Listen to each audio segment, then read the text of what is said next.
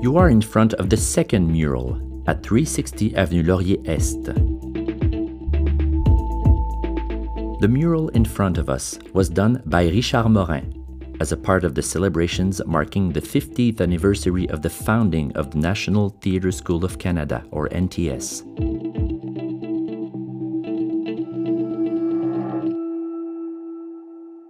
The name of this mural is Les Conteurs.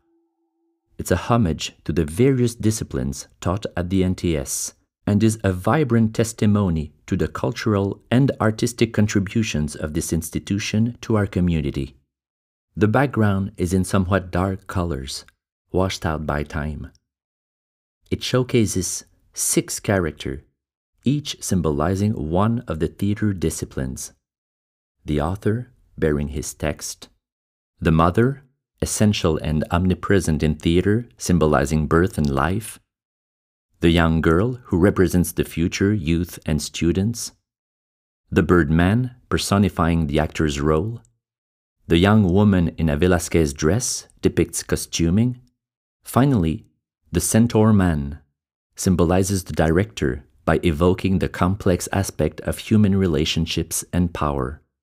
Gears and ropes at the top of the work represent production and backstage work. The background represents the stage set and scenography. The techniques used, ranging from traditional to abstract at the bottom of the mural, suggest time and tradition as much as the contemporary gesture of the artist.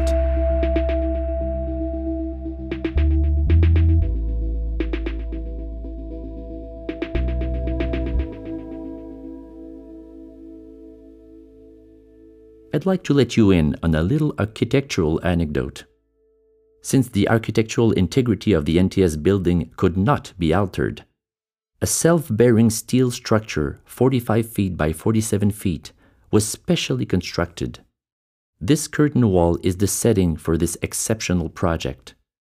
This structural element was attached to the wall and covered in concrete panels, which were then coated with an acrylic parging. The mural was painted in separate pieces in the studio while the wall was being constructed and then attached to the wall. Richard Morin began his art career as a painter in the early 1990s.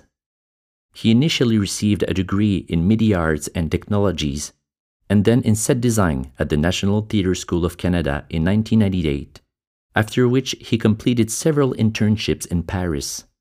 He also obtained training there at the École nationale supérieure des beaux-arts. Upon returning to Montreal, he collaborated in three Cirque du Soleil productions, as well as in the design of some plays for the Théâtre de l'Œil. The theatre milieu has honored him with several awards, including a Prix Masque and a Chalmers Award for the quality and originality of his designs. After several years spent backstage, he later began to devote himself exclusively to painting. His work has also been exhibited in other North American cities, including Ottawa, Toronto, and New York. This was his first mural done with Mu in 2011. The artistic direction of the artwork was provided by François Vincent and Daniel Lévesque, professors at the school. Richard Morin was assisted throughout the creation of the piece by other artists Annie Hamel, Florence April Borja, Olivier Roy, and Nico.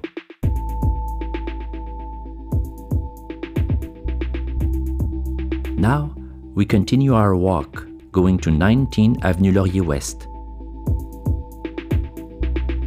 Continue along Laurier, just past the intersection of Laurier and Saint Laurent.